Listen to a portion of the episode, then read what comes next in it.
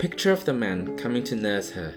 was as lifeless as the nerves in her back, with the skin buckled like a washboard. Nor was there the faintest scent of ink or the cherry gum and oak bark from which it was made. Nothing. And just a breeze cooling her face as she rushed toward water, and then sopping the chamomile away with pump water and rags. Her mind fixed on getting every last bit of sap off, her carelessness in taking a short cut across the field just to save a half mile and not noticing how high the weeds had grown until the itching was all the way to her knees. Then something,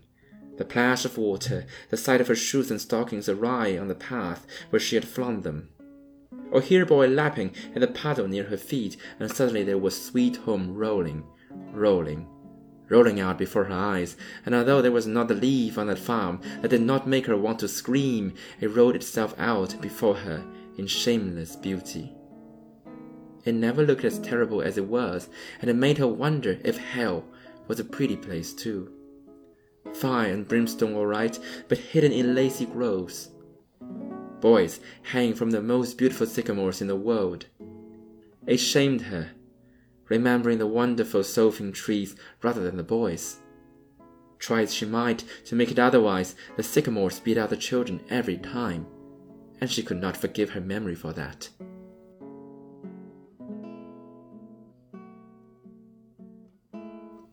那两个家伙来吃他奶水时的景象，已经同他后背上的神经一样没有生命，背上的皮肤像块搓衣板似的起伏不平，脑子里也没有哪怕是最微弱的墨水气味，或者用来造墨水的樱桃树胶和橡皮树的气味，什么也没有，只有他奔向水井时冷却他脸庞的清风，然后他用破布蘸上压水井的水。泡湿春黄菊，头脑完全专注于把最后一滴汁液洗掉。由于疏忽，仅仅为了省半英里路，他抄近道穿过田野，直到膝盖觉得刺痒，才留意野草已长得这么高了。然后就有了什么？也许是水花的飞溅声，被他扔在路上的鞋袜七扭八歪的样子。或者浸在脚边的水洼里的来小鬼，接着，猛然间，甜蜜之家到了，不断翻涌着展现在他眼前。尽管那个农庄里没有一草一木不令他失声尖叫，他仍然在他面前展开无耻的美丽。他看上去从来没有实际那样可怖，这使他怀疑，是否地狱也是个可爱的地方。火焰和硫磺当然有，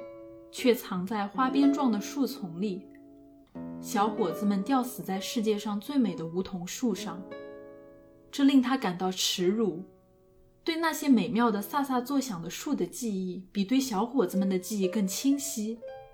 他可以企图另作努力，但是梧桐树每一次都战胜小伙子们，他因而不能原谅自己的记忆。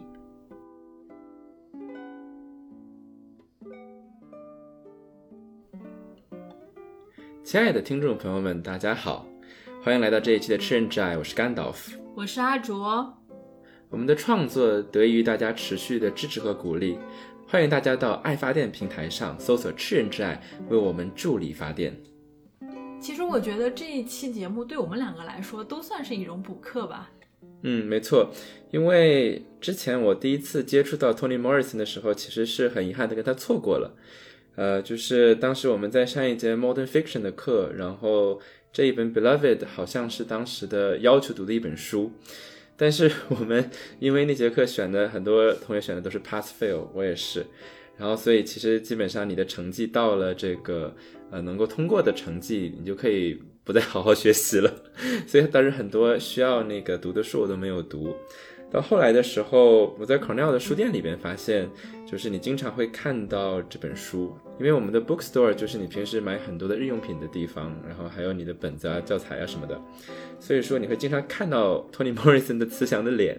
呃，后来发现其实我们是校友，但是呢，我在学校上学的时候也没有呃能够阅读这本书，所以当我们这次为了准备这期节目开始。正式的接触它的时候，不得不说我很为之前那么多年的错过、持续的错过感到异常的惋惜。因为我们今天的这本书，呃，《宠儿》被很多人是誉为说叫做 the greatest American novel，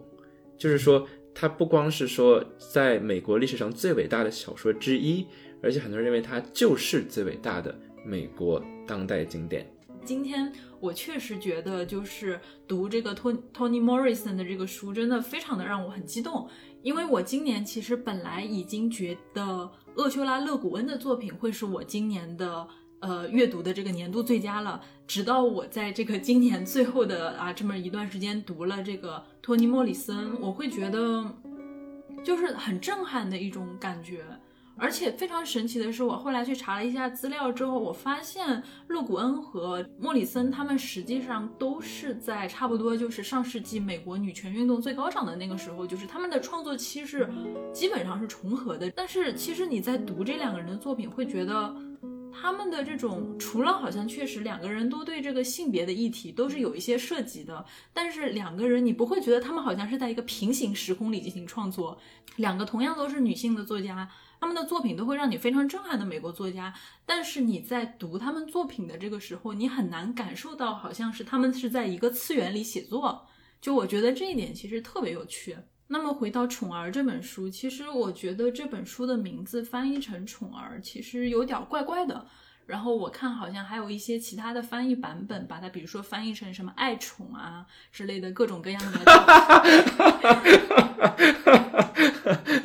当你说爱宠的时候，我想到的是那个什么幺零幺斑点狗这种。对啊，然后还有就是很奇怪，就那那你说，我说到宠儿的时候，你能笑成这样？他还有一本书叫这个《所罗门之歌》，然后《所罗门之歌》有那个故事的主人公叫做 Milkman，这也是一个非常难翻译的，就是你直接翻译过来，这个人的名字就是牛奶人嘛。那那奶人。奶人对吧？就很奇怪，但是你你放在英文里面，你觉得好像还可以理解，尤其是作为一个黑人的名字，就你又觉得他还是能够有很多解释的空间的。但是我觉得有点想为这个翻译抱不平，就是如果说 Spider Man 蜘蛛人我们都不觉得奇怪的话，奶人应该也不觉得奇怪才对。但是更诡异的是，他那个中文版本的翻译把它翻译成了奶娃呀，就是他那个版本把他把就是把那个 Milkman 的名字翻译成了奶娃。我想起了海娃。就反正我觉得，就是 Toni Morrison 的这个作品真的非常难翻译，因为就放在他的那个语境里面，你会觉得他的那种词语的组合其实是读起来是很有他自己的味道的。比如说像我们这个故事《宠儿》，就是这个 Beloved，它的好像既是一种好像是很很深刻的一种情感的一种状态，同时它又是一个。呃，死去的这个孩子的一个名字，其实我觉得这个并不难翻译，因为，呃，如果我们来到这本书的开头，我们看到的是一个呃刚刚失去自己的年幼的女儿的妈妈，然后通过自己的身体来交换一个女儿的墓碑的这样的一个场景，然后因为她能换到的钱很少，所以说，呃，按理说这个墓碑上应该刻的是 Dearly Beloved。也就是说，翻译成中文就是我如果我们写信写开头的，类似说“亲爱的读者”“亲爱的你”这样子。所以说，beloved 就是亲爱的，就是我觉得为什么要翻译成宠儿呢？就是翻译成亲爱的就可以了。所以说到这里，其实这个故事最主要的一个故事线索其实就非常清晰了。这个故事就是围绕着一个阴差阳错被命名为宠儿这样的一个死去的女婴吧发生的一个事情。所以，其实你在读这个故事的时候，会有一种很强烈的在读一个鬼故事的感觉，就是好像这个家里一直在各种闹鬼，然后发生一些奇奇怪怪的事情。这个就让我想到前段时间我看的一个美剧，弗拉纳根导演的那个《鬼入侵》，因为它都是关于就是一个在幽闭的房子里面闹鬼的事情，而且闹鬼的主角都是一些女性，或者说它是一个。关于很多女人的这样的一种闹鬼戏，《鬼入侵》里面它讲的就是一个 Hill House 这样的一个大房子，然后一到晚上可能就非常的阴森和恐怖，有很多幽灵会跑到这里来聚会。然后故事的主人公他可能是出于投资的考虑买下了这栋房子，打算自己就是翻修一下，之后再转手就能够赚一大笔钱。然后他的一家人就搬了进来，一边在这边住着，一边去翻修这个房子。然后接着就是这对父母就和他们五个孩子在这栋房子里发生了一系列非常恐怖的事情。比如说，这个家里面的妈妈，她整天就开始神经兮兮的跟这个房子里就是以前住在这里的女鬼开始打交道，然后盘算着一些乱七八糟的事情。孩子里面的那个第二个女孩，她好像是有通灵的能力，就整天都能够感受到这种房子里面飘飘着各种就是阴森恐怖的幽灵，然后陷入一些比较神秘的这种妄想里面去。而家里面的那个就是最小的那个小女孩，就更是那种非常的神经质，非常的敏感，就整天都觉得家里游荡着一个就是脖子被勒断的这个歪脖子女士。这个女士就一直跟她说：“你会死，你会死，你会死。”哦，与此同时，这个家里面有非常多的幽灵，比如说这个佣人家的这个小女孩，好像也是一个鬼魂一样的，在这个房间里面很奇怪的出现，然后又离开。就是这个剧你在看的时候，你会觉得很难理清楚这些，感觉有一些神经兮兮的女人还有幽灵之间有一些什么非常严密的真相或者逻辑关系。或者说，你很多觉得很多应该要被解释的清楚的地方，没有被这个导演解释清楚，以至于你会有种感觉，就觉得这个房子好像就是各种女鬼在这里。就搞一些神经兮兮的事情的舞台，每个女人在这个一进到这个房子里，神经都变得不正常，要么就是一个歇斯底里的家庭主妇，要么就是一些神经兮兮的小女孩。然后女人就好像成为了屋子里这种不可理喻的野兽，伤害着这个家里面看上去比较正常的男性成员，比如说这个啊不相信有鬼的爸爸，然后还有他们家的大哥，就一直好像都受到很严重的困扰。但是我其实在这个过程里面，就是不管是看这个剧，还是在看这个托尼·莫里森的《宠儿》，逐渐都会有一种感觉，就是说闹鬼这种形式，它可能某种意义上是女性非常隐蔽的一种。表达自我的方式，因为在日常生活里面，就是每个女人都会遭遇各种各样的困境，因为我们的这个生活的环境，它其实一直在压抑着女性的表达，或者说就是说女性对于她们生活的这种不满，其实很多时候都会被忽略掉。因为其实如果你去理那个鬼入侵的情节，你会发现那些不可理喻的女性在闹鬼的情节背后是有一种很强烈的一些逻辑的。就是其实你是会在这种好像在这种幽闭的大房子里面不断闹鬼的这种女性的这种叙事里面找到一种内在的对暗号的这种感觉。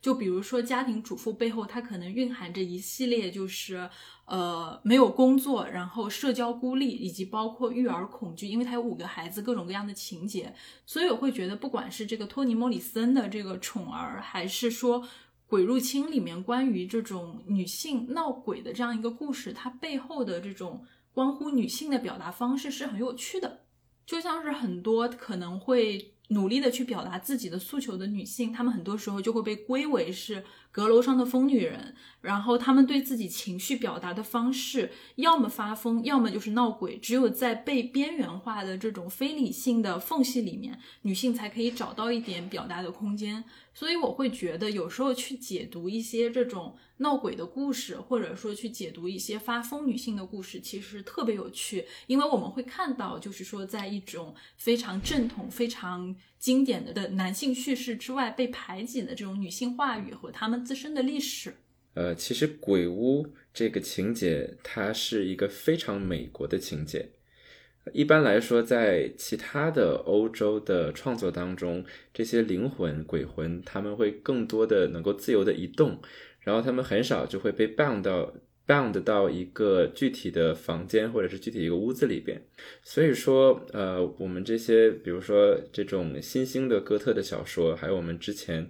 讲过的美国南方哥特文学，很多都是在美国这个土壤和背景之下诞生的。所以我不知道大家还记不记得我们在讲这个《伤心咖啡馆之歌》的时候，其实我们当时就有探索一些原因，就是因为。其实，对于美国的文化来说，它构建在一系列的暴力的历史之上。但是，呃，我们在去创建了一个现代的一种话语的同时，我们又要鼓励每个人向前看。所以说，传统的这种线性的小说的历史历史的叙事，其实都会带有一种这种呃意义感。所以说，我们是从什么样的历史阶段到什么样的历史阶段，这样的一个非常线性的时间。所以说，呃，从一个文化创作的角度来说。呃，那传统的创作者他又要去让这个情节向前推动，又让人们能够去跨过这段历史，所以就变成了有很多的这种黑暗的历史的暴力，成为了。萦绕在美国文化心头上面的这些鬼魂，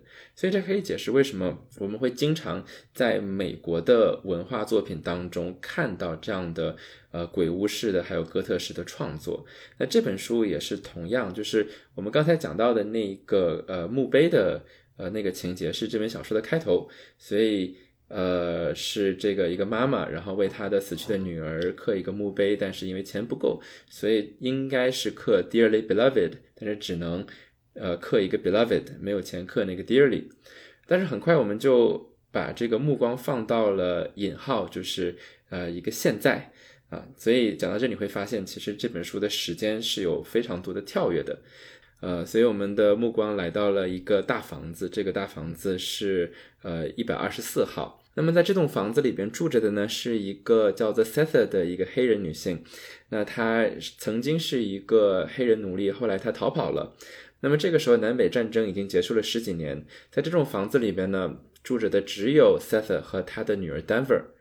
呃，为什么呢？因为就是他们刚搬过来的时候，这个房子就开始闹鬼。那在这个房子里边，可能有的时候你会发现这个蛋糕上面会出现这个婴儿的手掌印儿，然后有的时候你会发现这个。呃，可能家里面的家具开始飞来飞去，所以说 Seth 的两个儿子就因为这件事情被吓跑了，他们就走了。那留下的就是呃 Seth 还有他的女儿叫做 Denver，两个人相依为命的生活在这里。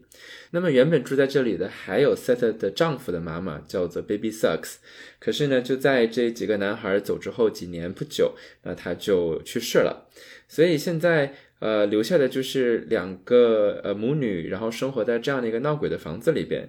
呃，我们作为一个读者读到这里，会有一种很奇怪的感觉，就是如果它是一个传统的关于闹鬼的故事，那么我们可能是感受到，呃，比如说我们会被带入主人公的视角，然后觉得啊这个事情好恐怖，啊怎么怎么样，然后我们会去感受这种房间里的怪异的氛围。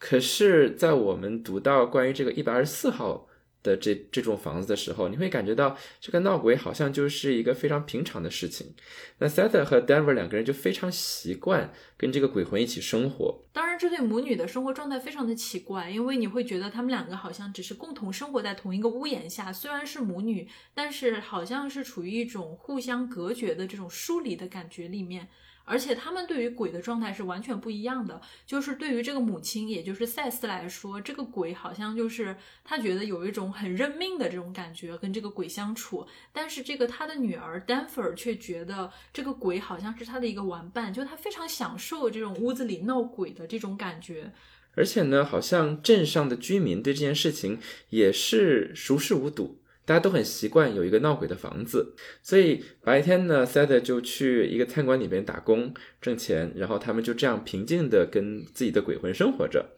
那这样的平静有一天被打破了，就是有一个来自这个 Seth 的过去的一个男人，叫做 Paul D，然后有一天忽然来到了他们的镇上。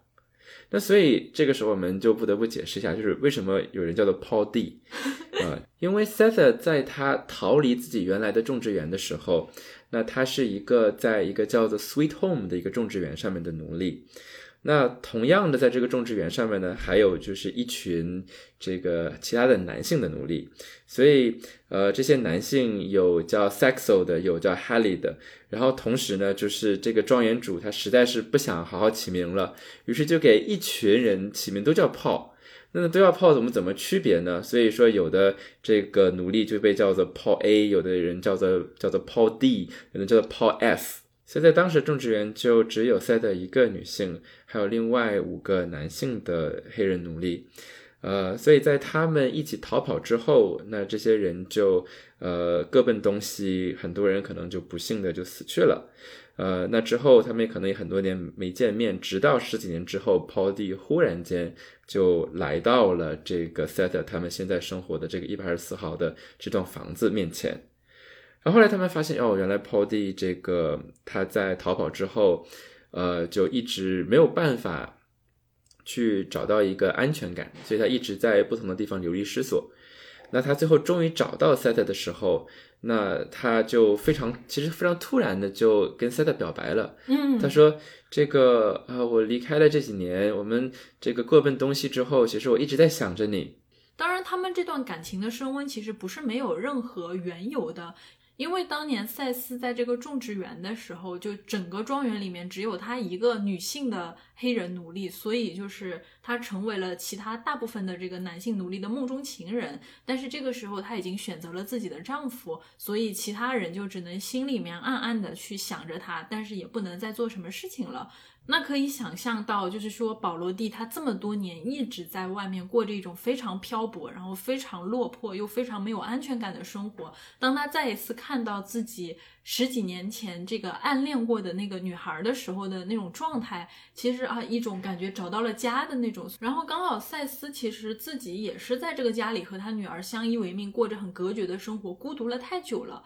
就两个非常压抑、非常孤独的人，就在这个时刻就产生了很强烈的情欲，然后他们就开始在这个房间里面就非常激烈的做爱。但是我们不要忘记，这是一栋闹鬼的屋子。然后这个屋子，当这个有一个外来者闯入，而且和这个住在家里原本和谐跟这个鬼和谐相处的这个赛斯发生这么激烈的这种情感和肉体碰撞的时候，就鬼那个他们家里的鬼魂就感觉很明显的不高兴了。这这家里就开始地动山摇，这个桌子什么的开始摇，墙壁也开始摇，地板也开始摇。然后，但是这个摇晃并不能阻拦，就是赛斯跟这个保罗蒂的激情。干脆后来干脆这个比较夸张的起来，好像这张桌子都飞了起来，开始甩向这个。嗯，就是因为呃，这个很明显嘛，鬼魂他是不想让他们两个有这样的亲密的接触，对所以抛地那他也不愿意啊。就是嗯。你看，我我好不容易遇到了一个我觉得可以让我 settle down 的人，然后你这嗯。样给我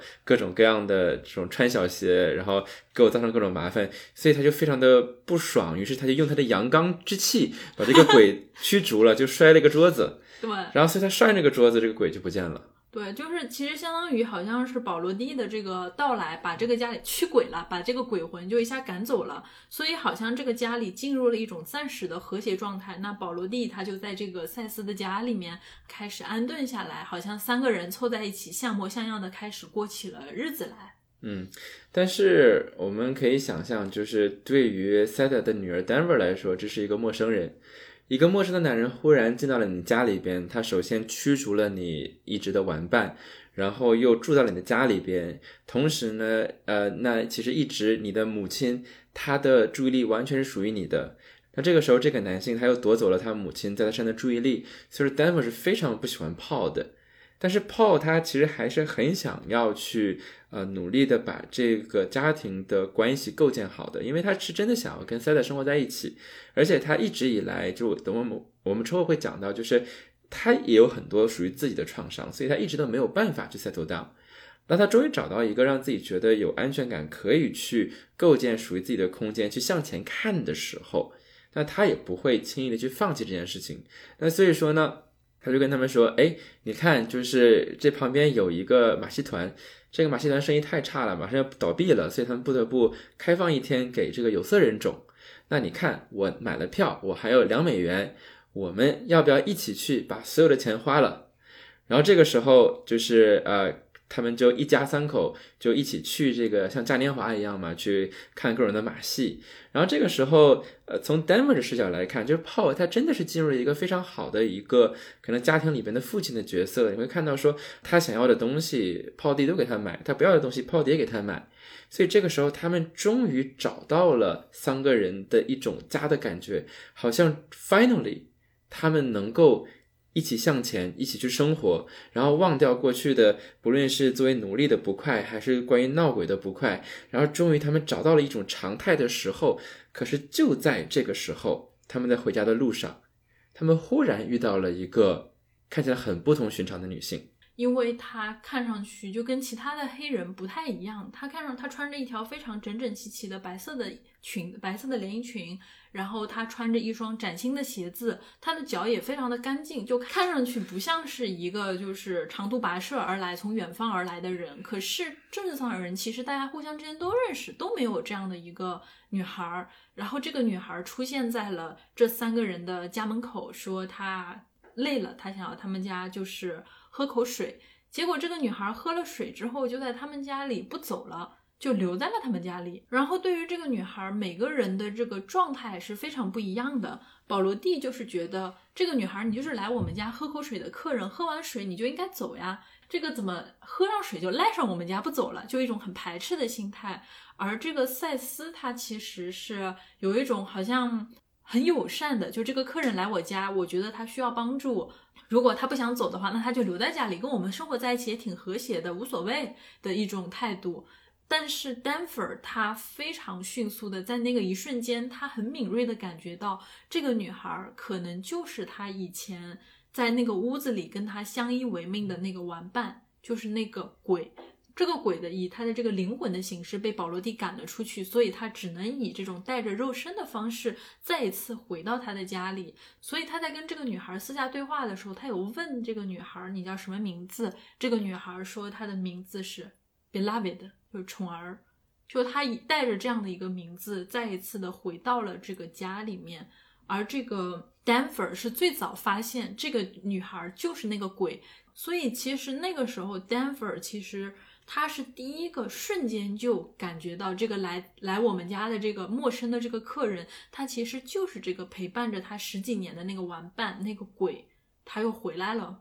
所以单粉儿其实非常的快乐，就是他的玩伴又回来了。所以原本就是。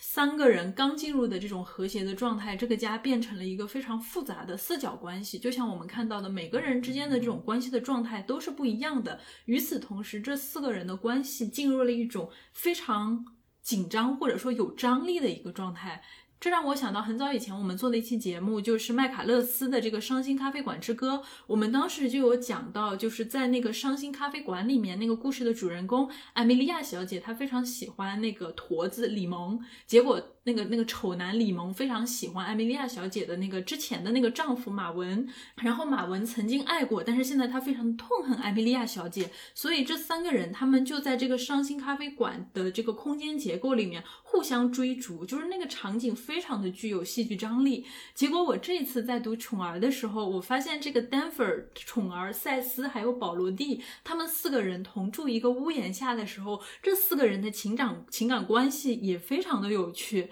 因为我们刚才有讲过，就是说，Danfer 他是认出了宠儿是自己那个一直以来的那个鬼玩伴，所以他非常开心，对宠儿非常有这种亲近感。而且之前我们会讲到，Danfer 跟他妈妈的关系是非常疏远的，所以他其实非常的渴望独占宠儿，就是我把我所有的注意力都放在你身上，然后。宠儿，你最好，你的眼里都有我妈妈，什么那些人都不重要。结果没有想到，宠儿的注意力是明显的指向在赛斯身上的，就是他可以跟丹佛尔玩的很好，但是一旦涉及到，哎，谁是对你最重要的那个人，他就说我在意的只有赛斯，其他人都不重要。然后这一点就让这个。丹佛尔觉得非常的挫败，可是，在目前的这个四个人的关系里面，虽然宠儿他非常的渴望独占这个赛斯，但是赛斯的注意力明显又是只在这个保罗的身上的，因为。我们刚才讲到，就是保罗的出，保罗第一的出现，让赛斯非常渴望进入一种正常的家庭和婚姻关系，就是你有一个男人和你相爱，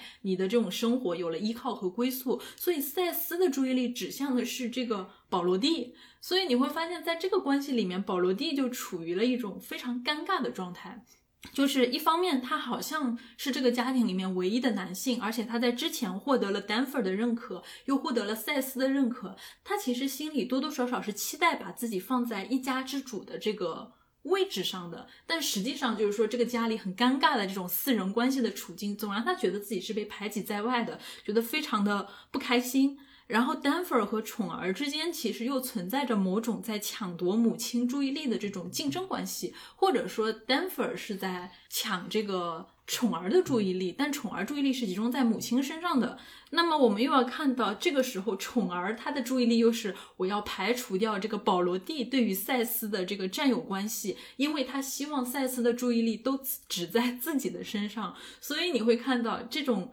四人之间这种互相就是。某种单向的这种迷恋关系，以及这种潜在的竞争关系，让他们四个人的状态非常的紧张而富有张力。那么这次竞争的结果就是以这个保罗蒂的出局，就是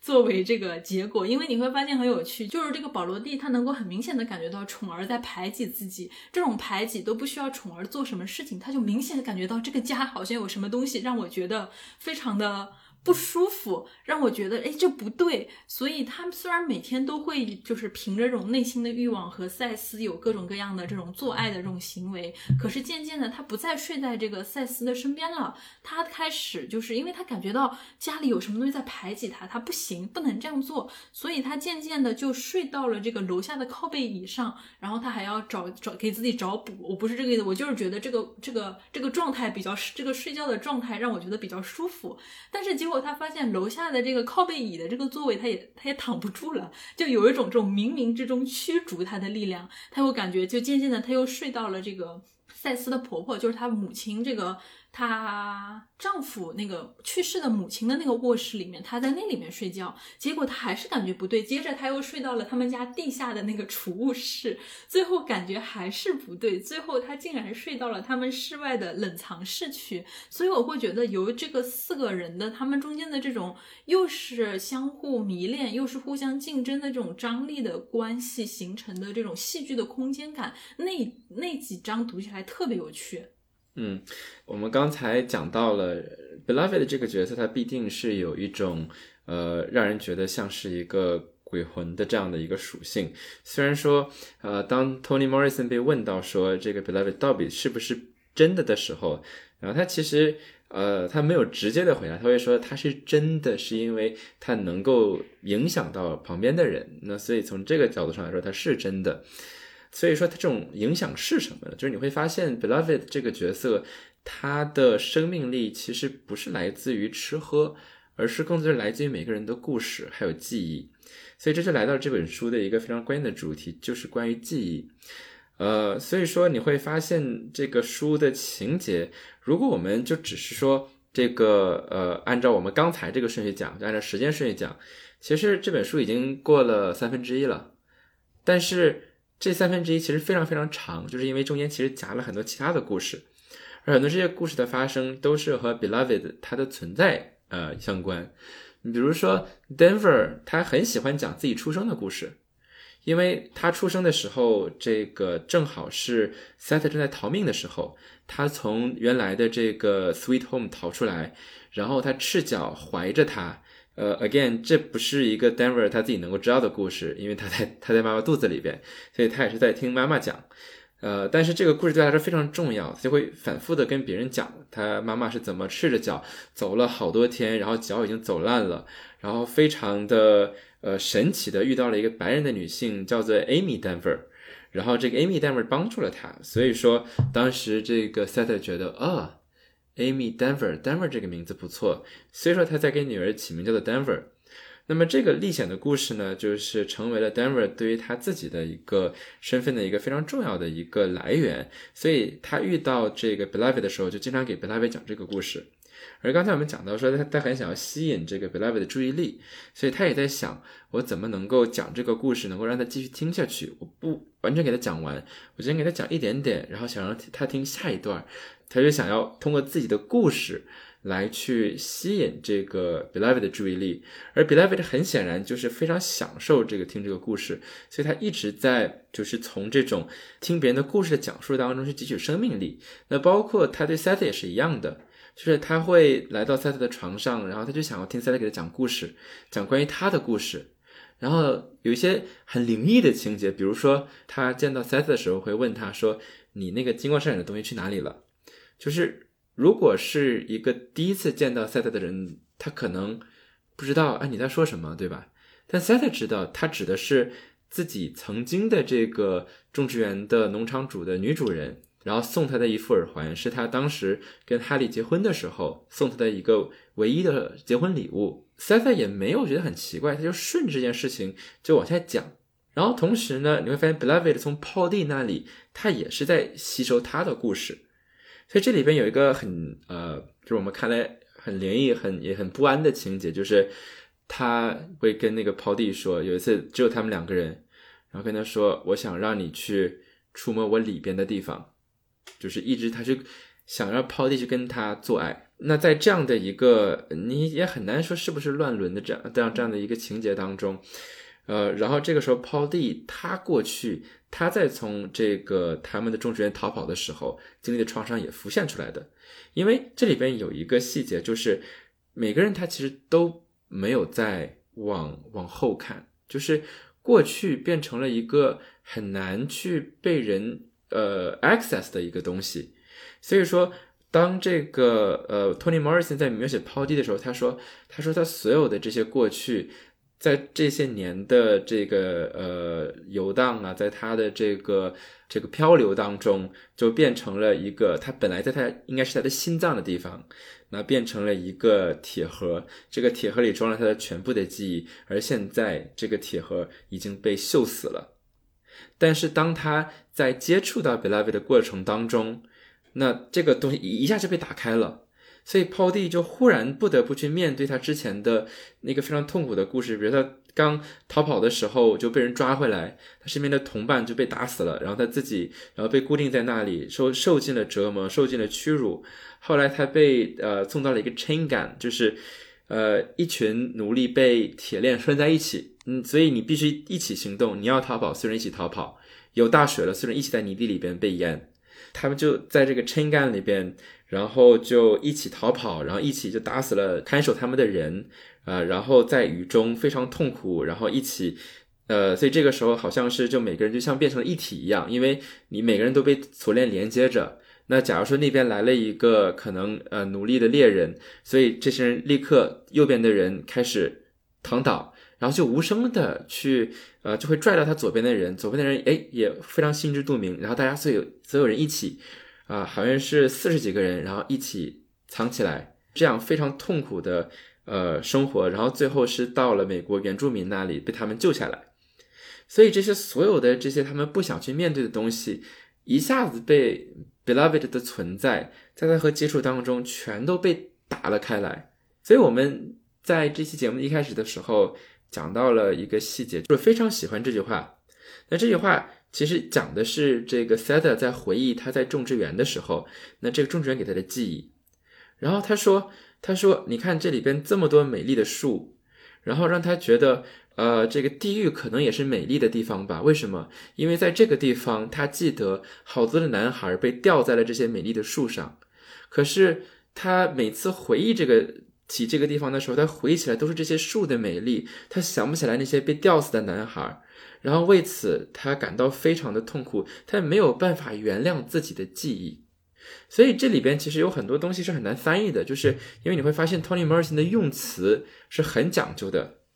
你比如说当他遇到这个 Beloved 的时候，就问他说你从哪儿来，然后 Beloved 给了一个非常。模棱两可的回答，他说：“我过了一幢桥，我在黑暗当中过了一幢桥，走了过来。”然后，但是 Cesar 他都很理解这件事情，然后所以他问你是不是也把自己的过去 disremember 了？disremember 这个词很有意思，它不是 forget，是 disremember，就你不是单纯的遗忘，而是好像是你去主动的不去记住这件事情。所以，在这个叙事当中，你能够感受到每一个角色和他过去的创伤的关系，就是这个创伤是一个不在场的在场，它永远是存在的，但每一个人都不去看那个地方，他们的视线都在别的地方，而 Beloved 强迫每一个人把他们的视线又重新的。放回在了那那一段过去上，又重新的揭开了每一个人本来是应该在心脏在那个地方的那一个尘封的铁盒。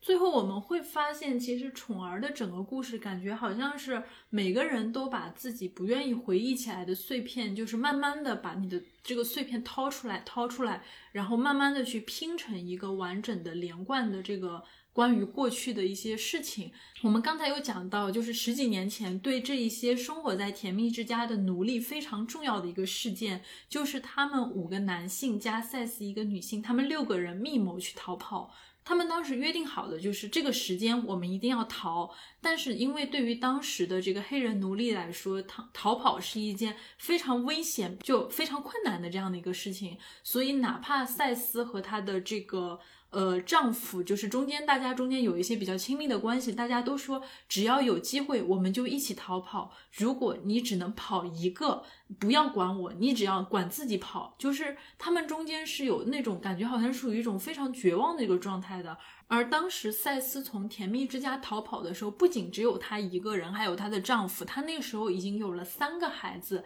其中两个男孩就是我们刚才讲到鬼屋里面因为怕鬼而已经离开了的两个哥哥。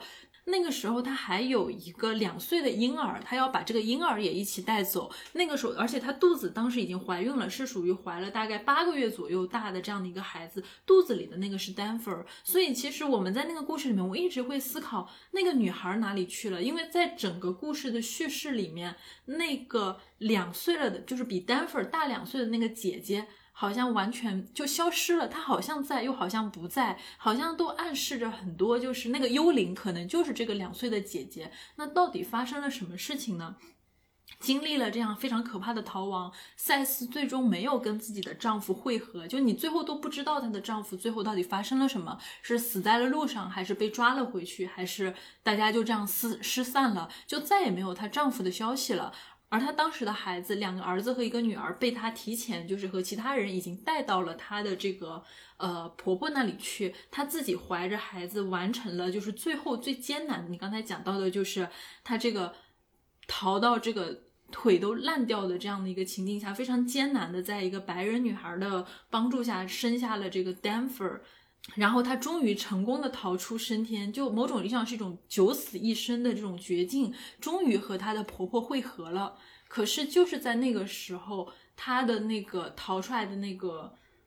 甜蜜之家的当时的这个主人，就是那个奴隶主，当时追查到了这个赛斯的这个行踪，所以他带着枪，带着这个警察，带着这个猎奴的这个专专业猎奴的人，就来来找他，他要把这个赛斯和他的孩子们都抓回去。他带着自己的四个孩子，被逼到了一个类似于就是啊仓库一样的一个地方，然后外面就是那个来追赶他的甜蜜家园的。这个奴隶主和奴隶主的一些就是一起帮忙追捕他的各种各样的人，他们有枪。当然，他们其实并不是想把赛斯给呃杀掉或者怎么样的，因为对于他们来说，奴隶是非常重要的生产工具，是非常重要的资源，是很值钱的这个货物，所以他们是需要把赛斯抓回去。而赛斯的那些孩子们也全部都是他的这个。就是奴隶主的这样的一个财产，尤其是对于奴隶主来说，赛斯是一个非常珍贵的一个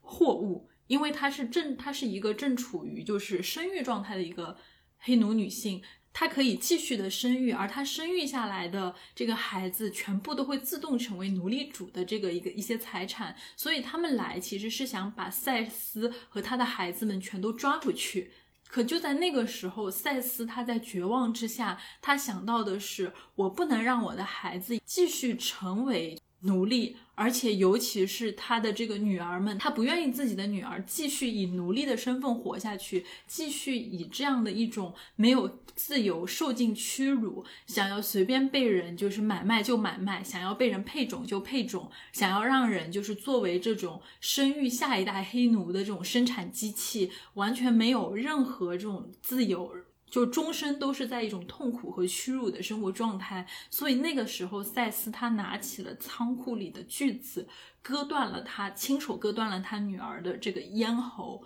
而且他当时的本意可能是要把他的孩子们全部都杀死，但是当他杀死了自己的第一个孩子的时候，他就被制止了。那在这种情况下，就是很显然，他的那个奴隶主就没有办法再带走赛斯了，因为这个时候赛斯其实相当于就犯了谋杀罪嘛。那这个时候他就被警察给带走了。可是这个时候，关于赛斯要如何定罪，就是你要如何起诉他，那好像就是是一个就是需要有很大的争议的一个事情。因为赛斯杀死的是他自己的孩子，是一个黑人小孩。如果你以谋杀罪来起诉赛斯的话，那你就是承认黑奴也是人，就是这件事情好像感觉就对于当时的白人来说是不可以接受的，因为黑奴对于他们来说不应该享有人的待遇，他们只是货物，只是那种。啊，就是家里的这种财产，所以如果不以谋杀罪来起诉这个塞斯的话，那就只能以这个就是伤害财产罪罪，就是损害别人家财产的这个罪名来起诉塞斯。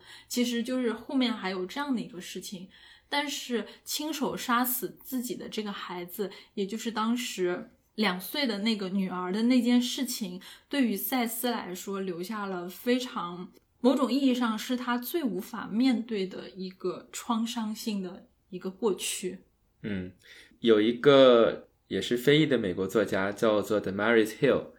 然后他就有一次聊到了这个问题。那他在那里面讲到，就是对于当时的美国的这些奴隶主来说，黑人女性她其实主要有两个职责。那第一就是他作为一个工人，然后同时他可以成为一个服务你的，不论是任何形式的服务或者是剥削的对象。第二就是，这是美国历史上最早的一笔投资。如果你要是购买一个成年的男性的奴隶的话，然后基本上你可能要花八百美元。然后，但是如果是一个生育年龄的女性的奴隶，大概要花也一千二百女美元。如果说这个女性她展现出一个非凡的一种生育能力的话，她可能要卖到五千美元。呃，所以有人算了个账，就是假如说，呃，你有了这样的一个可以生育的黑黑人女性，然后做这个种植园主的奴隶，那么可能在她今后的几十年里边，她会生产出大概几十个孩子，因为她自己有孩子，孩子也会有孩子，所以是指数性增长。那所以这个时候，通过黑人买卖所积累的财富是非常巨大的。所以从这个角度来说，他们无论如何一定要抓到 Seth，因为我们想，为什么那五个男的，那要么折磨要就折磨，然后要么就弄死就弄死了，对吧？他们一定要抓到 Seth，因为 Seth 它代表着一个一笔非常非常巨大的投资。所以这个故事当然是一个非常震惊、令人震惊的故事。呃，那。泡弟是怎么知道的呢？其实是他当时镇上有一个，就是一开始帮助这个呃 Seth 的丈夫还有他过河的这样的一个人，叫做 Stampede，啊，就是 翻译过来就是呃这个呃邮票被呃支付了这么一这么一个名字，啊，就 Stampede 有一天拿一个报纸给这个呃泡蒂看，然后泡蒂说，哎。上面画的这个人根本就不是 Seth，画的一点都不像。Paul D，因为他是不识字的，所以说他其实不知道这个报纸上写的是什么事儿。直到他回去去问这个 Seth 怎么回事的时候，Seth 才承认了这件事情。然后 Paul D 觉得自己没有办法接受这件事情，就是他总觉得你可能有别的办法呀，你没有必要亲手杀了自己的孩子。但其实他也不知道那个别的办法是什么。所以他说，Your love is too thick，就是你的这个你的爱太厚了，太厚重了，我我我承受不起。那于是 Paul D 就最后就选择离开了这个一百二十四号。我们刚才聊到的情节其实是相当于 Tony Morrison 在呃创作这个故事的时候最核心的一个，就是他可能还没有这个故事，但是他先有这样的一个情节。就是因为他当时在写这本书之前，他在呃为一个叫做《The Black Book》的一本书做研究。那在这个研究里边，其实是呃一个关于很多呃这个非裔美国人他历史上的生活的一个文件的合集。所以他在做这样的一个史料的整理。在史料整理的过程当中，他发现了几个故事。那一个故事是一个叫做这个 Margaret Garner。所以也就是启发了我们现在看到这个故事的一个原型，就是他当时就是因为不想让自己的孩子被这个呃奴隶主抓走，所以说就选择了杀死了他。然后之后他还有另外两个故事，所以呃其实这个 Tony Morrison 从这个 Beloved 这本书开始到后来一本 Jazz，就从这开始的三本书，其实都是从他在这个的 Black Book 里边。找到的这种历史上的原型展开的，所以他为什么这样创作？他认为什么是真实的，就是可能呃并不存在所谓的 true history。那可能 fantasy 要比这个所谓的呃史料什么什么的更重要。为什么？因为这些史料原本就是我们今天所谓的就是历史的胜利者记载的。那么作家的职责就是利用你的想象力去重建历史上的真实。就他觉得我们在谈论历史的时候缺少的是 truth，但这不代表说我们没有这个史料，我们就没有黑人的记载，其实有很多。所以在一段时间里边，其实在美国的文学的市场上面有非常多的这种呃来自于黑人奴隶的自传。然后他们出版，然后被很多人去阅读，然后啊，所以这个 Tony Morrison 他写了一篇 essay，叫做呃 The Site of History，还是 The Site of Memory，我不记得了。呃，所以总之他在这里边讲到，就是说在那个时候，就是这种关于黑人奴隶的自己的这种叙事，它是非常受欢迎的，一版再版，可能刚出版就要再版，刚出版就要再版。但是这种叙事，它其实是一个经过了一个滤镜的叙事。第一，就是它的这个阅读的对象，甚至是有一种在去消费或者浪漫化这个历史的感觉。而什么样的历史能够被书写，其实也是不同的。比如说，他他在这里边讲到，就是在那个时候，呃，首先黑奴大部分是不能写字的。他就是你教黑这个黑奴去呃学习阅读学写字是一个非常大的一个一个重罪，但是还是有很多人是学会了，然后这些人就会去书写自己当时的经历。那尤其是在这个南北战争时期，那对于这些想要去这个推动呃怎么说让这个奴隶就是废呃废除奴隶法案的这些白人来说。那对于他们来说，这样的叙述是很大的一种文化和政治上的资本。那他们就会想要去啊引号帮助那这些黑人叙事者去把他们东西出版。但问题是，出版是有很高的要求的，就是你可以讲自己的故事，但是问题是，你一定要我们今天叫理智、客观、中立，对吧？就是一定不能 inflammatory，你就不能有煽动性。为什么？因为人们就觉得。那你如果要是把这个故事写的非常的，你说哦，我实在太惨了，非常的愤怒，你们为什么对我们这样子？那你有偏见，你就是在煽动我们的对立的情绪，所以这种东西不能不能被出版。所以当时这些所谓的好的这些对自我的叙事是什么样子的？就是他要是。纯粹的是一个关于事实的描写，而且大家的评价都是啊，这个书好，为什么好？因为它没有偏见，它客观，它不是煽动性，它不是不合适的，所以它是经历了一场情绪的清洗之后才成就的一些史料。呃，所以 Tony Morrison 就讲到说，呃，他们在试图写自己的故事，然后为的是能够被这些。真正能够决定他们命运的白人所看到，那这个时候其实这样的历史就是不完整的，因为在这里边的历史就是只有叙事，但是我们看不到人们的内心世界。所以说，Tony Morrison 给自己的一个历史的使命是什么？就是他想要去重建，通过这种小说的形式去重建人们生活的内心的世界是什么样子的。所以他把他的工作叫做 literary archaeology，就是文学考古学。所以他获得的只是很少的一些信息。所以你会想，就是你 Tony Morrison，你一个这本书啊，八十年一九八零年代出版的书，你没有经历过那个时期啊，你你你凭什么写这个书，对吧？那他不在乎这件事情，他听到的是历史的呼唤，他想把这个东西填补上，所以他就从这些。细小的信息开始，用他的这些呃想象，然后他能找到的史料，还有他在脑海当中出现的这个 image，然后去丰富它，能够让我们有一种方式去找到当时的人们的一种内心。而且你会发现，这种情绪这件事情有非常强的阶级属性。就是 Tony Morris 当时还对比了，呃，这个 Frederick Douglass 也是当时相当于最有名的一个。这个黑人奴隶的自传的传记的作者，然后和当时 Simone de Beauvoir 他写的书的对比，当时 Simone de Beauvoir 他的妈妈去世了，于是他写了一本书，关于我有多么的痛苦啊，这个我我母亲的去世对我来说是多么的这个震撼，然后我我的生活被如此的撼动。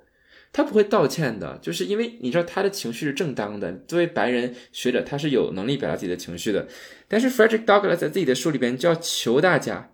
他只写了半页是关于他的奶奶的去世。然后，但首先他要他抱歉，他说对不起，对不起，我我要讲我的情绪。为什么？因为他说哦，我的奶奶真的对我很重要。我希望你们没有因为我对自己的这种情感的放纵感到无聊。所以情绪是不平等的。那 Toni Morrison 这种书写，一方面就是想要去重新的去丰富历史上的真实，因为这种真相，这种 truth，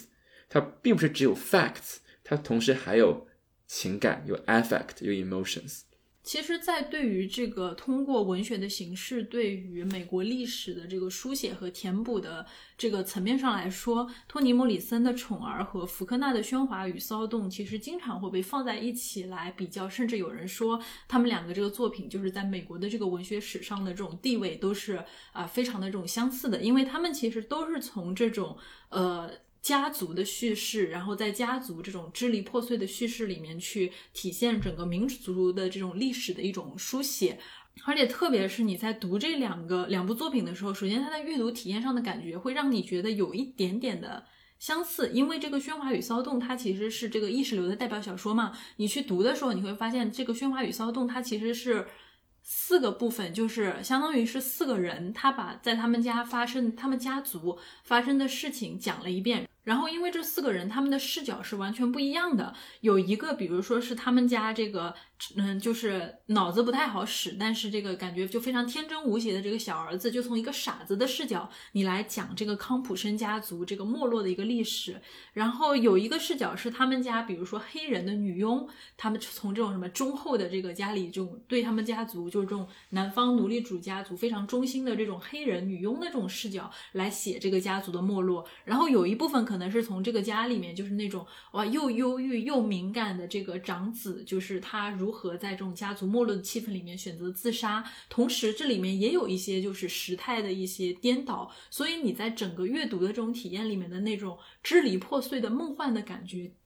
其实跟托尼·莫里森的《宠儿》是非常相似的，而且这个你会发现，虽然这个福克纳拿诺贝尔文学奖是一九四九年，然后这个托托托尼·莫里森拿这个诺贝尔文学奖是九三年，两个人其实是差了差不多半个世纪的这样的一个时间差，但是他们同样都是在书写就是美国南北战争时期那个时候发生的一些事情。而这个喧哗与骚动，它描写的家庭实际上是一个，就是在呃南北战争以后，一个逐渐没落的这个南方种植园地主的一个家庭。这个家庭他曾经非常的显赫，出过州长，也出过将军，但是随着这个。但是随着这个南北战争的这样一个结束，然后康普森他们家族的鼎盛时代就逐渐的开始就就过去了，他们没落了。他们曾经就是家里有非常大的种植园，有多少多少的黑奴，然后每个家族的成员都非常的体面。但是现在他们所他们家的财产就只剩下他们家的这个像祖宅这样的老房子，然后菜园、年久失修的马厩，还有一个他们黑黑人黑奴住的一个木屋。他们家最后的财产就是甚至是那个傻儿子。非常喜欢的牧场，都为了他们家的这个女儿的一个婚礼，嗯，以及他这个大儿子就要去哈佛大学读书的这个学费都给卖掉了。而他们家的这个女儿也没有就是秉持着这种好像我要做一个南方淑女的这样的一种品格，她与人私通，做下了一些败坏家庭的这样的一些事情。所以你会发现，就是说《喧哗与骚动》，他的聚焦的目光是在一个。白人家庭就是南方这样一个种植园的家族，他们经历了这种南北战争的变化，奴隶奴隶制在那边被取消了，他们失去了就是这种种植园经济的这种得以，就是你刚才讲到的那种黑奴给他们带来这种财富的一些方式，所以逐渐走向没落的这种很悲惨的这种画面。但是你在读这个故事的时候，你不会觉得黑奴在这里面黑人他有什么叙事的空间，因为他这里面很有趣的一个点就是。这里面有哪些黑人呢？那些黑人，比如说黑人的形象，就是他们家那个忠诚的黑人女佣迪尔西，看着他们家里没落了，然后忠贞不二的守候着这个逐渐没落的家庭，尽职尽责的扮演着一个保姆的角色。然后或者是他们家的一些就是黑人小厮，就是他们仅剩的这些黑人的小厮。然后这些黑人小厮他们的个性是什么，你甚至都不知道。因为《喧哗与骚动》里面，我们刚才讲到有一个部分，它其实是从这个傻儿子的视角里面来讲的嘛，所以那一段就是你在读的时候，它的情节乱七八糟的，而且时态是非常混乱的。当时就有一种方式。去标记它，就是说你读到的这个时间段是这个家族可能是十年前还是十年后或者什么时候的一个标记，就是你看他后面跟的那个小厮到底是这个黑人的这个儿子呀，还是黑人的孙子呀，还是黑人的这个爷爷呀？就是你通过他跟在他后面的那个小厮来，就是来定位他这个故事讲述到哪里，就你就感觉在这个故事里面的黑人就完全没有自己的一个话语，他就像是这个家里面非常。忠诚的大黄狗一样，哪怕我这个农场主的这个家庭逐渐没落了，但是这些忠心耿耿的黑人奴隶们，他们依然扮演着就是这种家里面这种忠诚的大黄狗，然后照顾着这个家里，守候着这个家里的这种最后的呃子孙的那种感觉。所以就是你会看到，就是如果你真的去读过托尼·莫里森之后，你再去读《喧哗与骚动》，就你就不会觉得他的那种就是整个。南方白人家庭的没落是多么的值得令人同情的这个事情了，因为我们会在托尼·莫里森的这个整个关于美国历史的叙事里面，好像就看到他整个面翻过来的那一面，就是被你被你们这种白人叙事里面树为这种背景板、树为大黄狗的那些黑人，他们其实是有自己的生活世界的，他们有着自己的那种深重的痛苦，他们有着自己的这种。所思所想，还有他们自己对于这些白人的抗拒和痛恨。嗯，然后飘也是嘛，就是对啊，这个所谓的文学经典。然后我妈妈小的时候就啊，每天看的痛哭流涕，因为特别特别特别特别喜欢费雯丽。嗯，然后里边那个忠诚的她的奶妈的形象。对，呃，所以这个其实怎么说呢，在今天的美国，它会产生两种想法，一种就是说。好，大家会说，哎，你看这个白人也很惨啊！你看，就是很多这个呃战火当中啊，这个这个破碎的家庭，这是一种说法。然后另外一种说法就是说，哎，还有还有一些这个呃奴隶主是好的奴隶主，就是呃就是这个它的这个名词叫 the benevolent slave owners，所以有这些 benevolent 呃 slave owners 啊，他们也是好的呀。那其实。呃，Beloved 这里边就有这样的形象的存在，也得到很多讨论。比如说，本来 Sweet Home 它原本的主人，就是我们看，哎，性格还不错，就是呃，甚至会允许奴隶拿枪，然后允许这个塞特旁听旁听上课，然后塞特想要结婚，然后塞特要结婚，那个女主人还要送他耳环，啊，这个多好呀，是不是？呃，所以，所以我想到之前听那个。两也是两个 podcast 的那个主播聊天，然后就聊到这件事情，然后他们说，呃，他们去也是南方的一个种植园，然后现在都会变成这种关于奴隶制历史的博物馆，啊，去上这个 tour，然后现在呢，就是一般这些 tour 他们本身都会让这个非裔美国人，然后来做向导，然后来讲一些历史。所以他们都不会去先进到室内里边，因为就是这个房子里边不是奴隶住的地方，所以他们会先在这个室外参观，让大家先看到这个呃奴隶制的这些可怕的事情，然后再带到他们到房子里边去看那些人生活什么样，因为他们就特别担心，如果大家先到房子里边去，就有人问，哎呀，这个床单是不是当时斯嘉丽他们做什么什么 用那种东西？而且他讲到他在这个 tour 上面，然后就还有一个白人男性问说说，哎，可是还有的奴隶主还挺好的，是 like under benevolent slave owners。然后这个时候，他们那个非裔的向导就说了一句，nah，就是呃，所以他举了一个例子，比如说，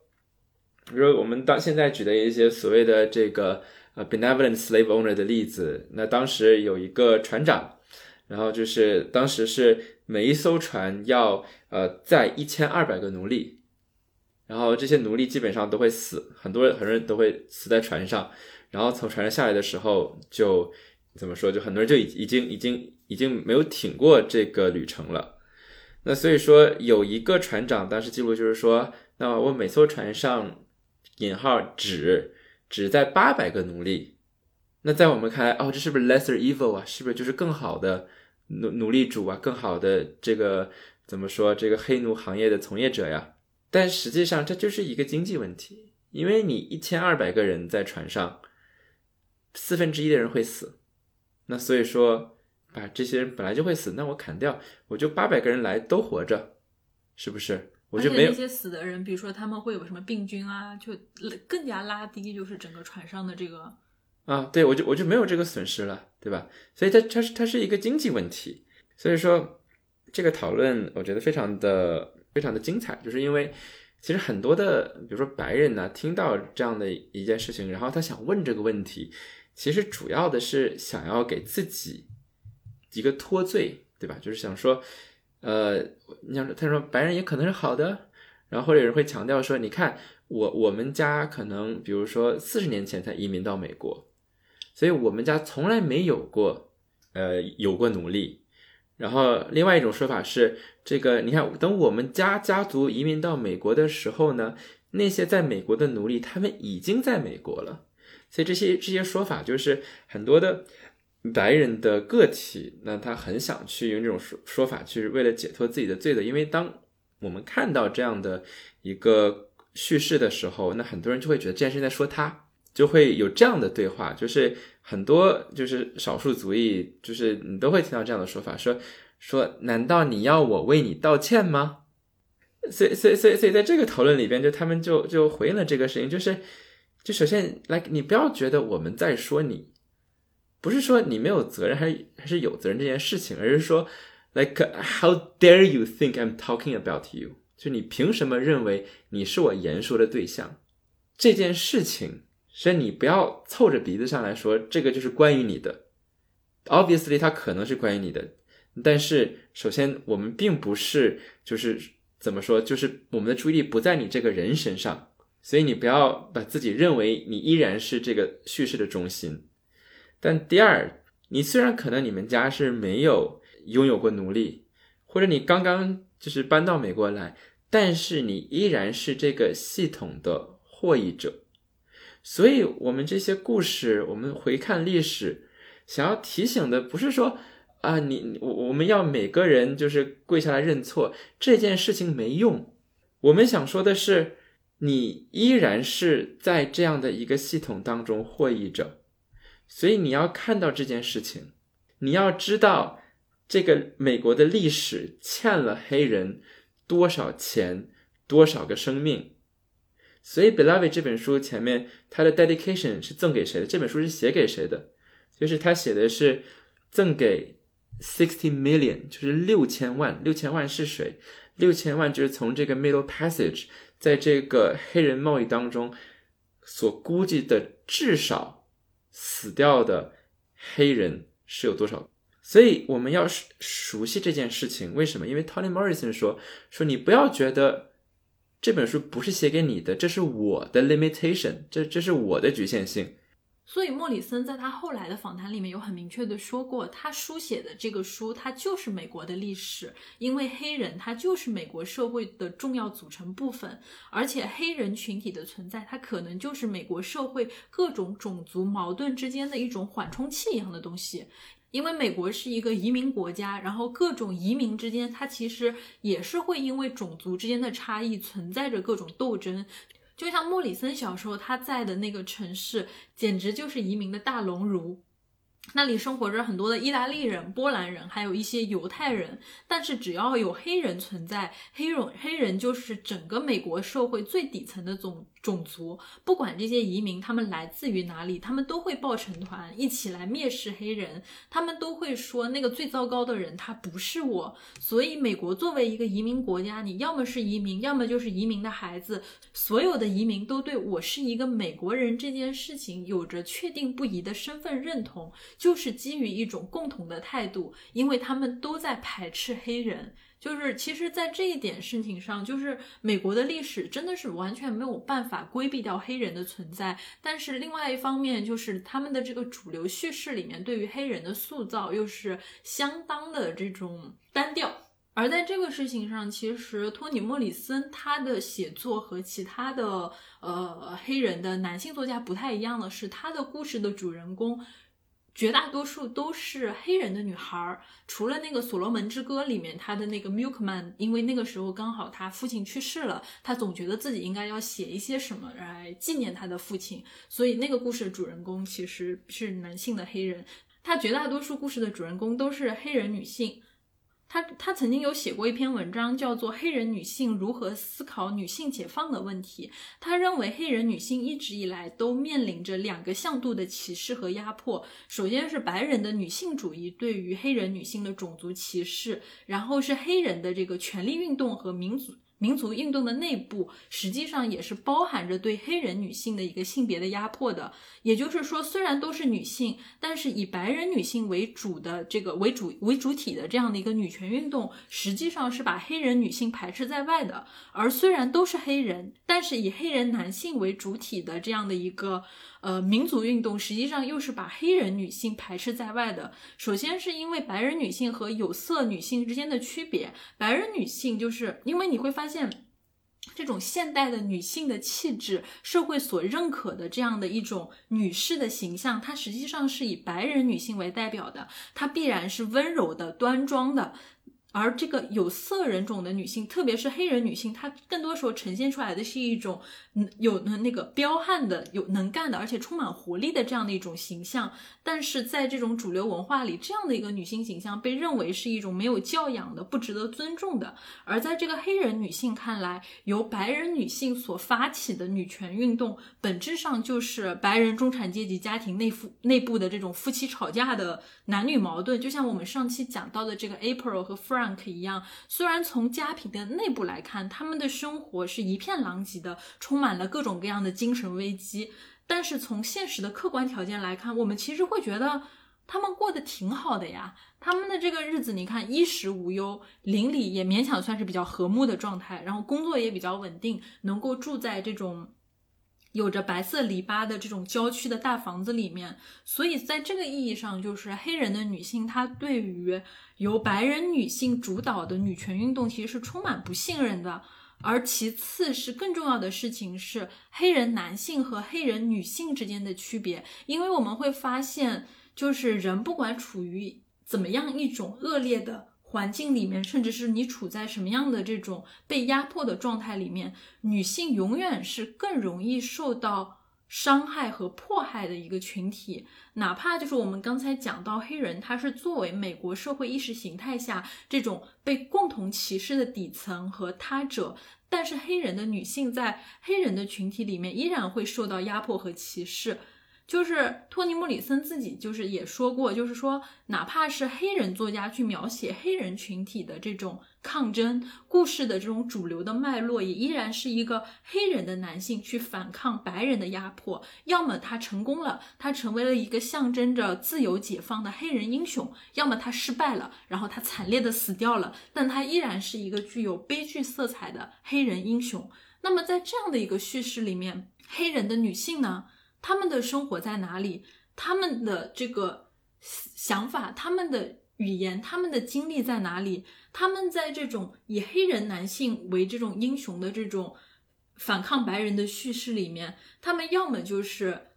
黑人男性解放道路上的一个花瓶，然后要么就是他们根本就是不存在的那样的一些角色。所以在这个层面上来说，黑人的女性。反而是最最无助的这样的一个群体，他们不能依靠所谓的白人救世主，也不能依靠同为底层的这样的有色人种的黑人男性，他们也不能因为自己的女性身份获得更多的社会的帮助和认可，他们除了自己什么都靠不住。所以之前有很长一段时间里面，托尼·莫里森的才华一直都没有受到美国主流社会的认可。当他的这个之前第一本小说那个苏拉出版的时候，其实他就已经获得了一定的这个名声。但是当时主流的那些白人的评论家对他的评价都是说，托尼·莫里森他有非常高的语言才华，但是如果他能够把他的语言才华用到更广阔的世界、更广阔的题材的话，那我相信他的成就就会，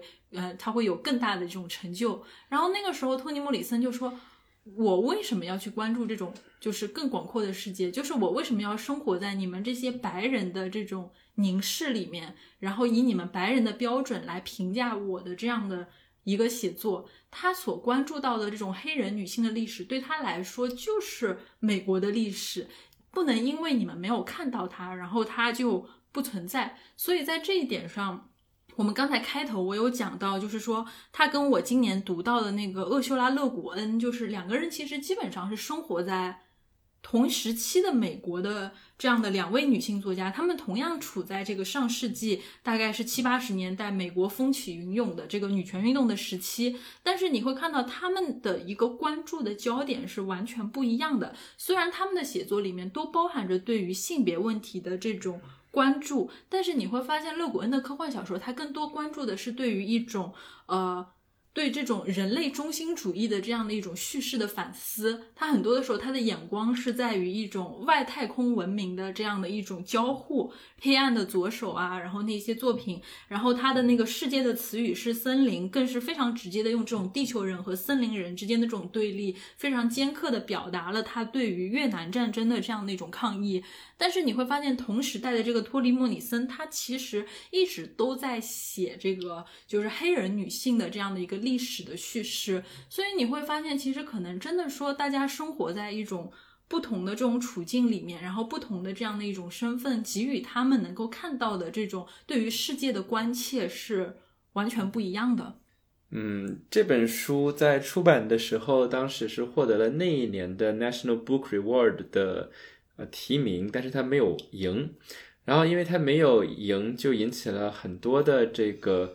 呃，因为这本书实在是很精彩，对吧？因为我们知道现在它被认为是 The American Classic，所以说，呃，当时就引起了很多的，尤其是黑人女性作家，包括 Maya Angelou 他们的抗议，所以他们联名有四十多个作家，然后一起，然后抗议这件事情，因为他们觉得这个简直就是，这是一个非常种族主义的事情。呃，然后之后呢，不久这本书就得到了获得了 Pulitzer。然后所以说，其实这件事情有一定的争议，就是因为有些人认为说你们这个抗议，然后好像 somehow 就削弱了这个，呃，这个 Pulitzer 的价值哈，是因为你们抗议才得到的这个。然后但是也有人认为，正是因为抗议，所以增加这个 Pulitzer 的价值。但不管怎么说，这本书现在都被看成是一个经典中的经典。那我之前呃听到一个在这个高中美国高中教呃这个教。教语言，他们叫 language，就是我们的语文。那他们的语文就是叫英语嘛，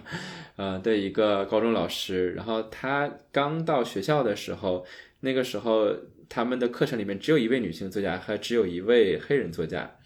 然后所以说他就把这个 Beloved 这本书放到了他们那个课程表里边。然后课程表放进去之后，这个学生们就特别的喜欢，喜欢到什么程度呢？就是他问那个问卷说：“你们想要这个？”呃，就有什么建议嘛？然后学学生就说说怎么改都行，但是千万不要拿走 beloved。然后后来他说，就是有一次有个学生，他就参加那种大学面试，然后对方就问到说，如果你一个人困到一个孤岛上，你会带哪一本书？白痴问题。然后，然后，然后，然后他就说啊，这个我会带 beloved，因为我每一次看这本书都会有新的发现。但是非常遗憾的是，就是这本书我们很难看到好的译本，就是它。比较难翻译，就是因为它有很多的非常呃，在英文上比较特意的表达，其实你是很难就是跨越这个语言的呃隔阂的，呃，比如说我们之前讲到呃，比如我提到就是他没有说 forget 对吧？他说 misrem，呃，sorry，他说 disremember，那那这个你要怎么翻译？那包括一开始那 beloved 这个词，那还有就是一些非常英语特异化的一些处理，比如说。这个你会发现，这个书的叙事它首先是非常支离破碎的。那这个我们今天不用展开，因为我们之前讲到黄锦树的时候也讲过类似的，就是很多作家他在叙述自己的历史的时候，因为是一个边缘的没有被看到的叙事，所以说你在重新去填补，通过想象去重构历史的时候，你的体验就是破碎的。呃，所以你会看到很多破碎的时间性。那这种时间性体现在一个就体就体现在时态上。这本书大部分的时候书写都是用过去式，然后但是呢，你会发现当这个 Paul D 发现了 Sether，就是他亲手杀死了自己的这个女儿的时候，然后再往后，这个这本书立刻就变成了现在时，所以他就把这整个的时态变得非常的混乱，好像你不知道什么时候什么事情在发生一样。那这个这种混乱的感觉是通过他对语言的使用。呃，一种非常特异性的时态的使用来体现的，所以很难传递到我们的中文里边。但这件事情非常非常有意思，就是，呃，它在这里边所体现出来这种 temporality 这种时间性是很非线性的。那刚才我们讲到，就是你在看这本书的时候，其实你会很懵、很累，就有的时候。真的是，你就觉得我受够了，我就不想看了。就你就就是因为你一开始现在在这儿，然后忽然间到了另外一个时候，可能到了他们在那个 Sweet Home 的时期，然后又回到了现在的时候，然后又到了，然后又会转换视角。然后现在我在看这个，呃，比如说 Seth 的视角，然后再往后变成这个 Denver 的视角，再往后，比如到了第二第二第二节的时候，你会看到了这个呃呃这个 Beloved 的视角。所以你也不知道它的主人公是谁，所以这本书很多人认为是没有主人公的，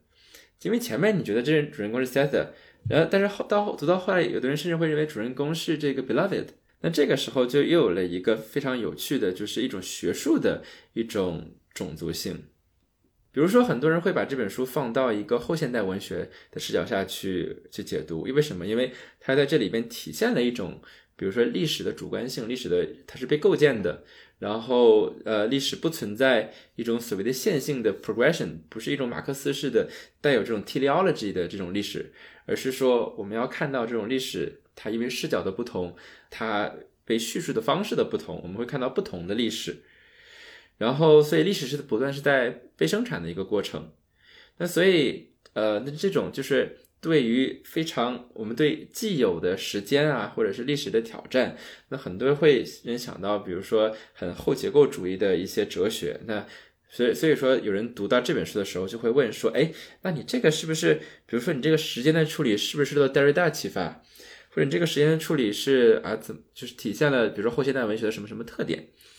？”Toni Morrison 本人对这件事情非常的反感，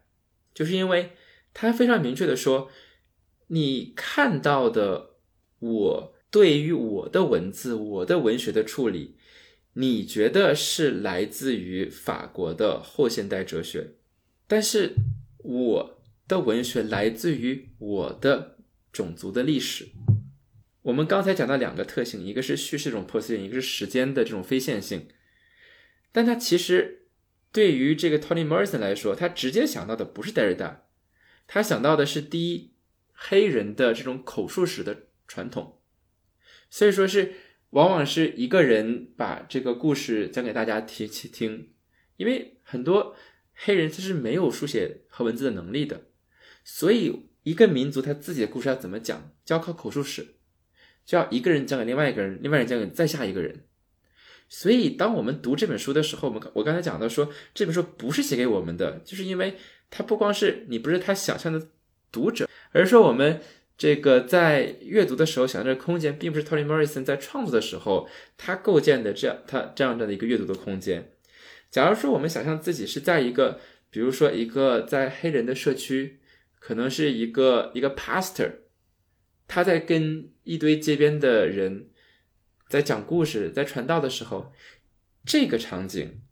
才是他所想想要去借鉴的一种。从口头语言出来的一种叙事的方式。那第二点是什么？就是这个呃，jazz，就是爵士乐。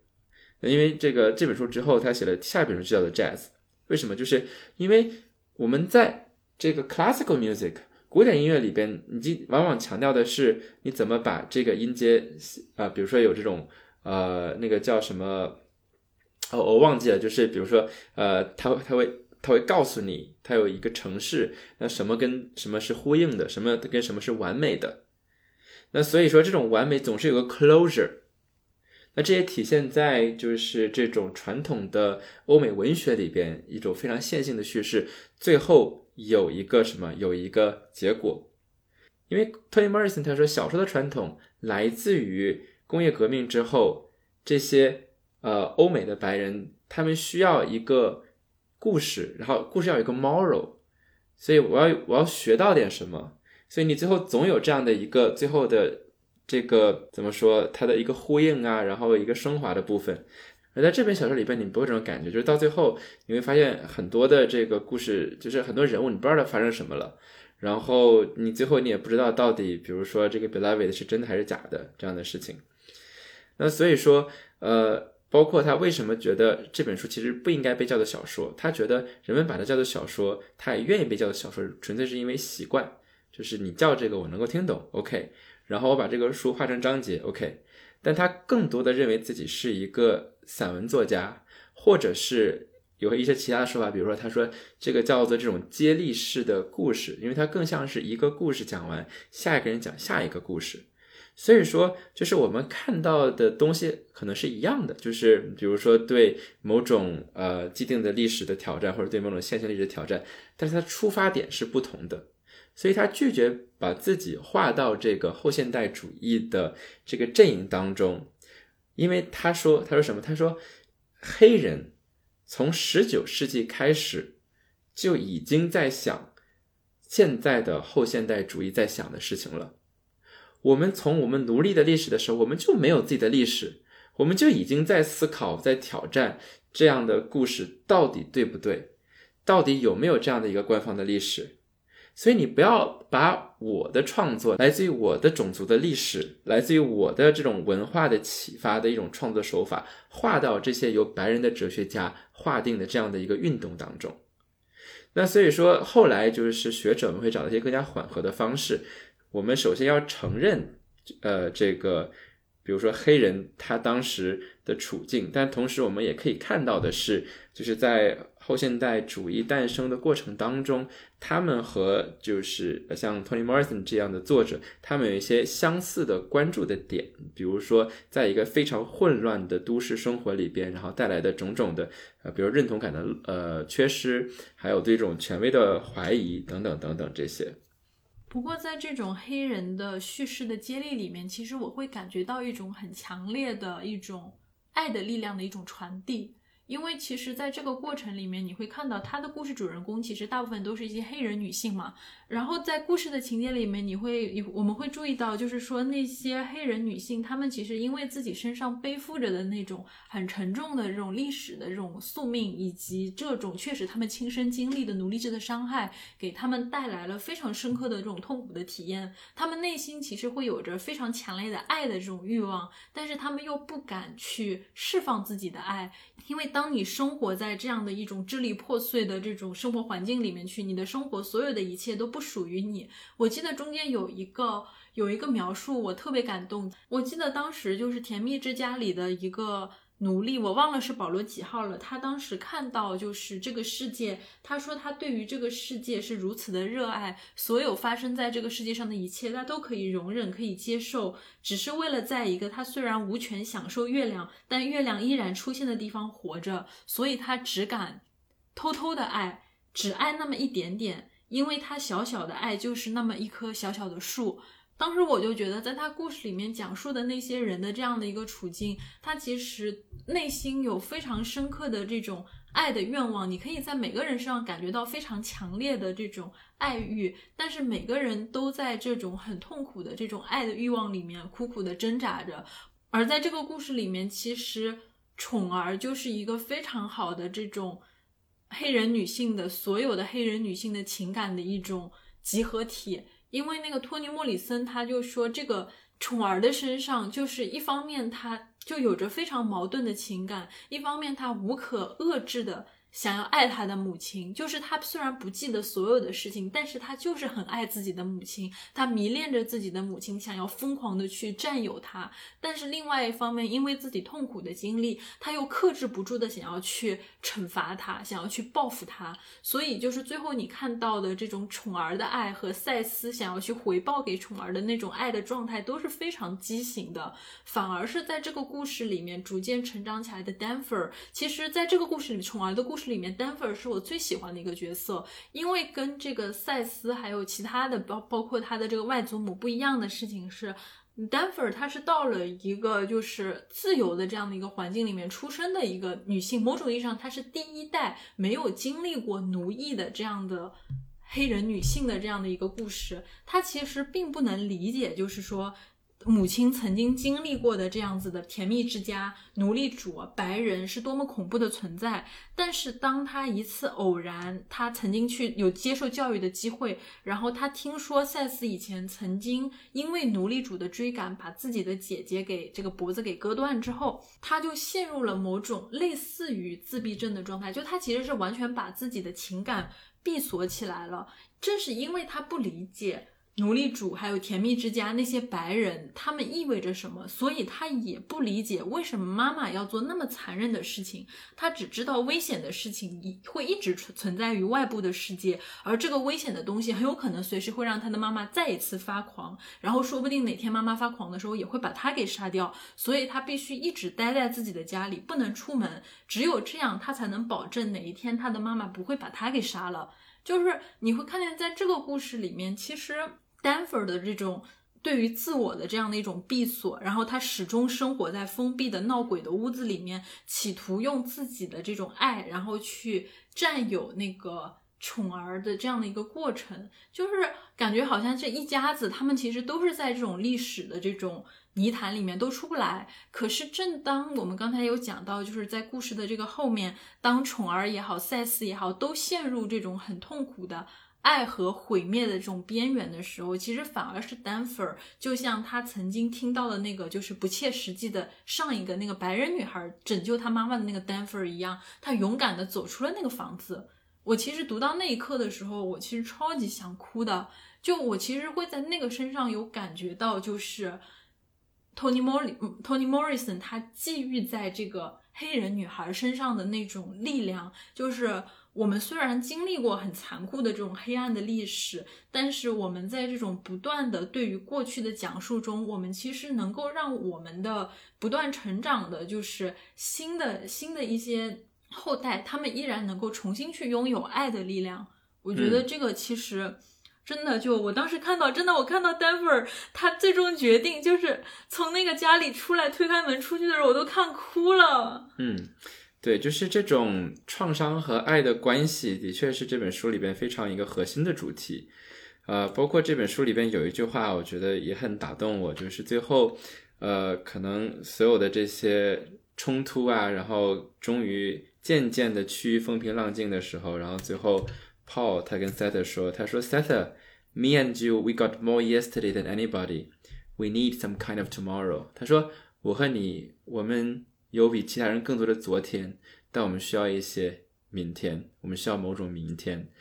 所以就是你会感受到，就是 Toni Morrison 在探索一种，就是我们集体的记忆创伤，还有我们这种爱的能力的一种关系，因为其实这里边几乎每一个人，他们都在封闭自己这种爱的力量，呃，这里边最明显的就是 Paul D 他。在这个 chain gun，然后那个过程当中，就是他逃亡，然后又被惩罚，在这个过程当中，然后他别人告诉他说，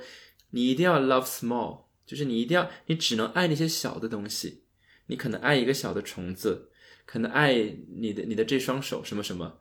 但是 love big，you will be shredded。如果你爱更大的东西，如果你爱一个人，你会被撕成碎片。为什么？就是因为。如果你是个奴隶，你什么都不会拥有，你的一切都可能被夺走。那这样的时候，你还敢去爱吗？就是我，我可能对一个人倾注了倾注了所有的爱和关怀，我想要跟他有一个未来，但这个未来可以被任何一个人夺走。塞特也是一样的。塞特说：“他说他没有意识到一点，他没有意识到，其实我们都是棋子。然后这些奴隶主他们在棋子，在这个棋盘上移动棋子。”但他们不会因为这个人是我的孩子就不下这一盘棋，因为他身边的很多人都被带走了，因为他们是 property，他们是可以被随便的去使用的。所以在这个过程当中，其实每一个人，其实像我们刚才讲的，都不得不去要么把未过去锁住，去 look away，不是这个创伤，那于是这个创伤就会变成了鬼魂，变成了 beloved。所以这本书里边有一个很精妙的地方，就是说它其实完全反转了这种欲望的方向。一般来说，我们会看到一个一个，比如说叙事者，他想要获得倾听者但是这本书不是，这本书讲的是 Beloved 的故事。Beloved 是一个倾听者，他来自过去，他想要一个叙事者，他想要让别人讲故事给他听。所以在这里边，就是其实 Tony Morris 一方面他想说，我们不能完全的不看到过去，因为过去是在呼唤着我们。所以这本书里面的欲望。的对象是反着的，不是我们在呼唤历史，而是历史以各种不同的形态，它在呼唤我们，它在伸向我们，它会闯入你的生活里。你想要忘掉它不可以，所以这些创伤会以各种方式浮现出来，它在呼唤着你去看到它。可是如果你又陷到这里边，像这本书里边中间的一些情节会显示的，如果你陷到这里边，你又会被彼此吞噬，所以你又要从这里边出来。所以这是一个很难很难的事情，而他的解决方案是什么？比如 Denver，Denver 从这个房子里边出来，他重新融入社会，然后去找工作，然后去找到这个镇上其他的女性，一起来帮助他们。就为什么这件事很重要？就是它其实依然是一个社群的力量，最后是所有的这些镇上的女性一起。所以在这边还很有意思，就是他一直在絮絮叨絮絮叨叨，就是他们还在 gossip。还在背后谈论他，但其实一边他们在谈论他，又一边又支持他，就是会会把吃的放到他们家门口，所以最后这种集体的力量，是我们一起去把彼此从这样的创伤的实验当中带出来。当然，这样的一本书，我们可能很想去大荧幕上去感受它，所以它也是被改编成了电影，而且是唯一一部 Tony Morrison 被改编成电影的作品。但是这个电影呢，褒贬不一，就很多人觉得说他拍的不是这本书。可能也是一个好电影，但是它不是这本书。但有趣的是，其实最近有一部电影，它可能也捕捉到了这本书的精神。那可能大家想不到，它呢就是 Jordan Peele 前两年的恐怖片，叫做《Us》。就是大家可能看过这个 Jordan Peele 拍的那个《Get Out》，就逃出绝命镇，就是讲一个黑人，然后在一个镇上被催眠，然后发现是这个很多白人通过黑人的身体续命的故事。然后他的第二部恐怖片，这个《Us》。讲的就是，就是你会发现这个《Us》的开头就跟这本书几乎是一样的，就是一家人到这个游乐场去游玩，然后这个女主角看到了一个她不想不想看到的东西，就是另外一个他自己，然后他当时做了一件我们不剧透啊，他当时做了一件不可告人的事情，然后最后等到这个故事发展起来的时候，你会看到这种过去的事情，过去的人。他你是没有办法逃避的，所以种种的这些事情，他都会重新的以一种非常具象的身份回来，让你不得不去面对它。你想要逃避一个历史去生活，但是这是不可能的事情，你不能永远的抛弃它。有的时候，历史会把他的欲望投射给你，他会呼唤你，去强迫你去看到它。所以，这个呃，《New York Times》有两个文化作者，他们就专门去讲，就是《Us》这个恐怖片跟《Beloved》的关系，非常的精彩。所以大家感兴趣的话，可以看一看这部电影，你可能会发现一些非常相似的主题。那节目的最后呢，我们刚才也讲到说这本书，呃，有中文译本，欢迎大家去看。然后，如果你想要读英文版，那我在这里有个推荐给大家，就是。这本书它作为一个经典中的经典，其实对于我们来说非常的幸运，就是因为 Toni Morrison 在生前，他亲自录了这本书的有声书，而且他录的 Beloved 的有声书还获得了当年的格莱美奖。所以说，如果大家有机会的话，欢迎大家去听听 Toni Morrison 亲自朗读的 Beloved。好，那我们这期节目就到这里了，我们下期再见。我们下期再见。